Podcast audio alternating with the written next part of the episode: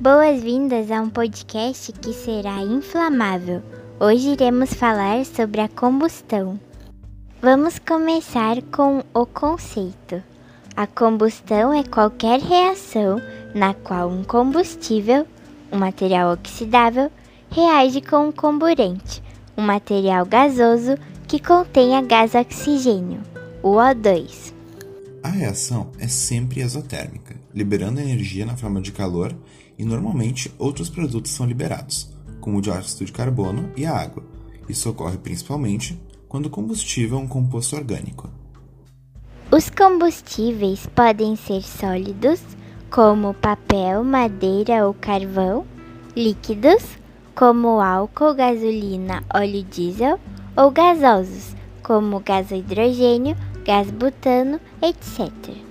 As reações de combustão são de oxirredução, pois os combustíveis sofrem oxidação, ou seja, perdem elétrons e seu NOx aumenta. E o comburente, que é o oxigênio, sofre redução, ganha elétrons e seu NOx diminui, para a formação dos produtos. Essas reações são muito comuns e importantes em nosso cotidiano.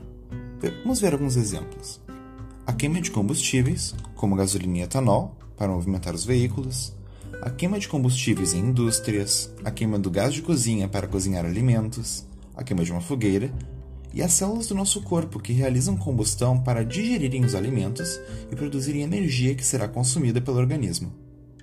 As reações de combustão são realizadas principalmente para a obtenção de energia térmica, para geração de energia mecânica, elétrica, aquecimento e assim por diante. Além disso, para as reações de combustão ocorrerem, é necessário uma ignição, ou seja, algo como uma faísca, para fornecer a energia de ativação, que é a energia mínima necessária para iniciar o processo. Depois de iniciada, ocorre uma reação em cadeia, pois a própria energia liberada na reação permite que a combustão continue. Ela para apenas quando o combustível ou comburente acabam. Existem dois tipos básicos de reações de combustão de compostos orgânicos, que são a combustão completa e a incompleta. Vamos ver de que se trata cada um. Combustão completa. Ela ocorre quando existe oxigênio suficiente para consumir todo o combustível e produzir dióxido de carbono e água como produtos. Além disso, nas reações de combustão completas, o NOx do carbono atinge seu valor máximo, que é mais 4. A combustão incompleta ocorre quando não existe oxigênio suficiente para consumir todo o combustível e produz monóxido de carbono e água ou fuligem, formada basicamente por carbono, e água como produtos. Além disso, nas reações de combustão incompletas, o NOx do carbono atinge valores menores como 1 e 2.